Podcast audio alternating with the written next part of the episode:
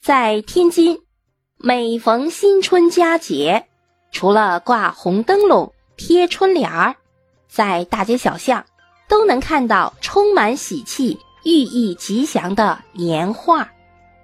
内容有“年年有余”“招财进宝”“福禄双全”，表达了人们对新一年美好的祈愿。这些年画就是天津驰名中外的民间艺术珍品，与泥人张、风筝卫合称“天津三绝”的杨柳青年画。杨柳青年画是著名的民间木板年画，以笔法秀丽、色彩细腻、内容丰富而著称。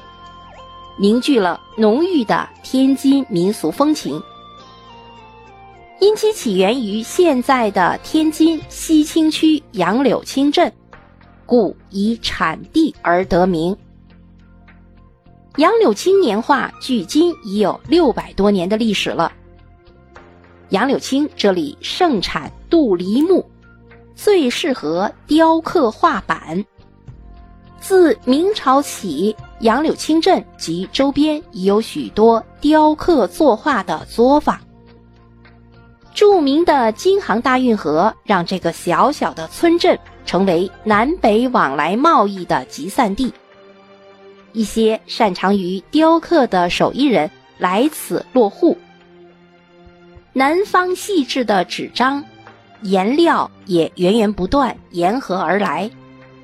南方水乡的秀美。与北方平原的大气在这里和谐的相融在一起，为杨柳青这个年画之乡注入了艺术活力。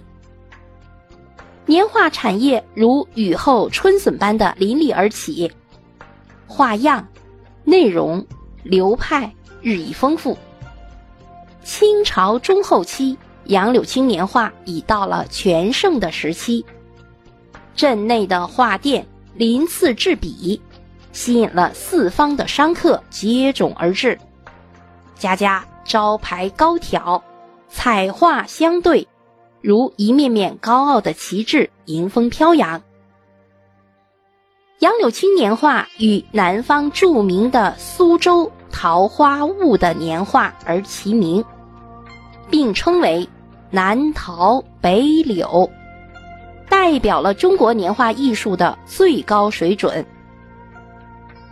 杨柳青年画的制作工艺非常精细，将木板套印与传统的绘画相结合，既继承了自宋元便传下来的绘画技巧，又吸收了明代木刻版画的工艺精华。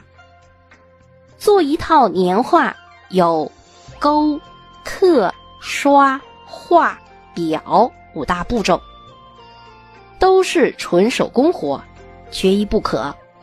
首先要在木质画板上勾勒出画面线条，粗到整体轮廓，细到人物脸上的一道道皱纹，都得靠一把刀子一道道镌刻成型，然后刷墨拓印在纸上，套几次单色板之后。再以彩笔填绘，精心装裱，一幅生动的杨柳青年画便跃然纸上。手工填绘是费时较多，对手艺考验也是最精的一道工序。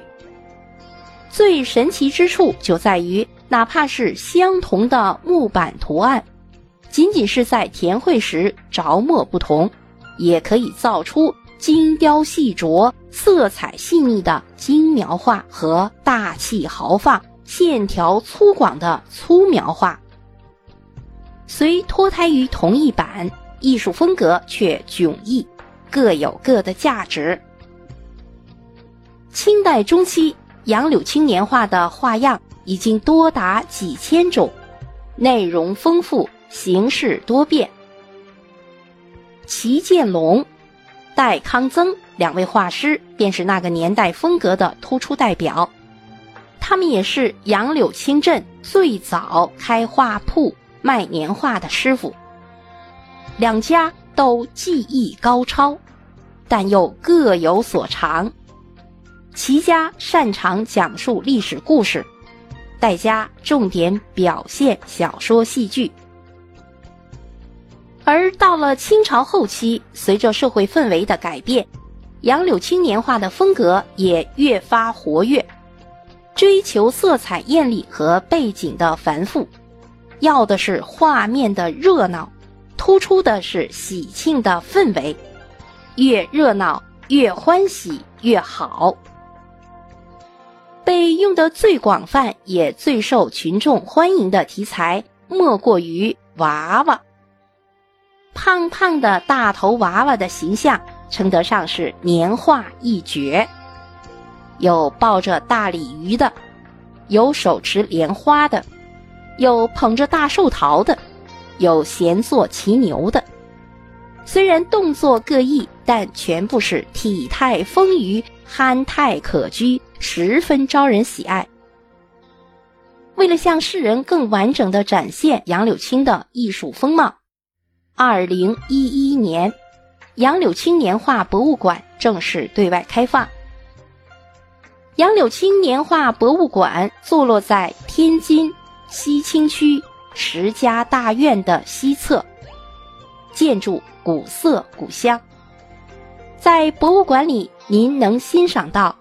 麒麟送子、五谷丰登、万象更新、福寿平安等作品，它传承着历史，更见证着人们对幸福从未停止、从未改变的追求。好，听众朋友们，天津的杨柳青年画就为您介绍到这里，感谢您的收听。